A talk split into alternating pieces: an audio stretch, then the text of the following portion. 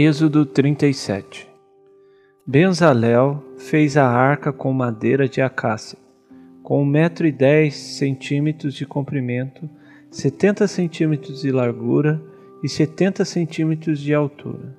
Revestiu-a de ouro puro por dentro e por fora, e fez uma moldura de ouro ao seu redor.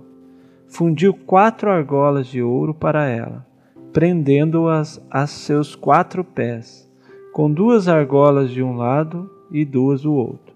Depois fez varas de madeiras de acácia e revestiu-as de ouro, e colocou-as nas argolas laterais da arca para que pudesse ser carregada. Fez a tampa de ouro puro com um metro e dez centímetros de comprimento por setenta centímetros de largura. Fez também dois querubins de ouro batido nas extremidades da tampa.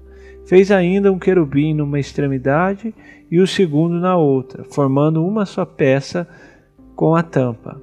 Os querubins tinham as asas estendidas para cima, cobrindo com elas a tampa. Estavam de frente um para o outro, com o rosto voltado para a tampa.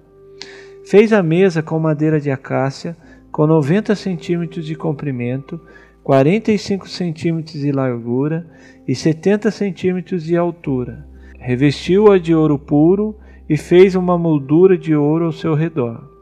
Fez também ao seu redor uma borda com a largura de quatro dedos e uma moldura de ouro para essa borda.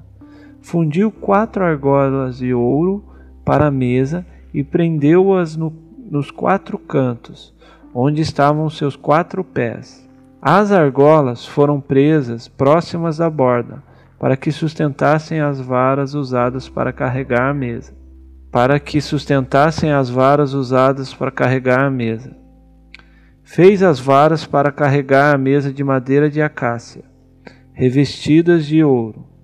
E de ouro puro fez os utensílios para a mesa, seus pratos e recipientes para incenso, tigela e as bacias na quais se derramam as ofertas de bebidas. Fez o candelabro de ouro puro e batido, o pedestal, a haste, as taças, as flores e os botões formavam com ele uma só peça. Seis braços saíram no candelabro, três de um lado e três do outro. Havia três taças com o formato de flor de amêndoa. Num dos braços, cada um com um botão e flor e três taças com o formato de flor de amêndoa no braço seguinte, cada uma com botão e flor. Assim será com os seis braços que saem do candelabro. Na haste do candelabro havia quatro taças com formato de flor de amêndoa, cada uma com flor e botão. Havia um botão debaixo de cada par dos seis braços que saíam do candelabro. Os braços com seus botões formavam uma só peça com o candelabro tudo feito de ouro puro e batido. Fez de ouro puro suas sete lâmpadas, seus cortadores de pavio e seus apagadores. Com trinta e cinco quilos de ouro puro, fez o candelabro com seus botões e todos esses utensílios. Fez ainda o altar de incenso de madeira de acácia, era quadrado, com quarenta e cinco centímetros de cada lado e noventa centímetros de altura. Suas pontas formavam com ele uma só peça revestiu de ouro puro a parte superior, todos os lados e as pontas, e fez uma moldura de ouro ao seu redor. Fez também duas argolas de ouro de cada lado do altar, abaixo da moldura, para sustentar as varas utilizadas para carregá-lo. E usou madeira de acácia para fazer as varas, e revestiu-as de ouro.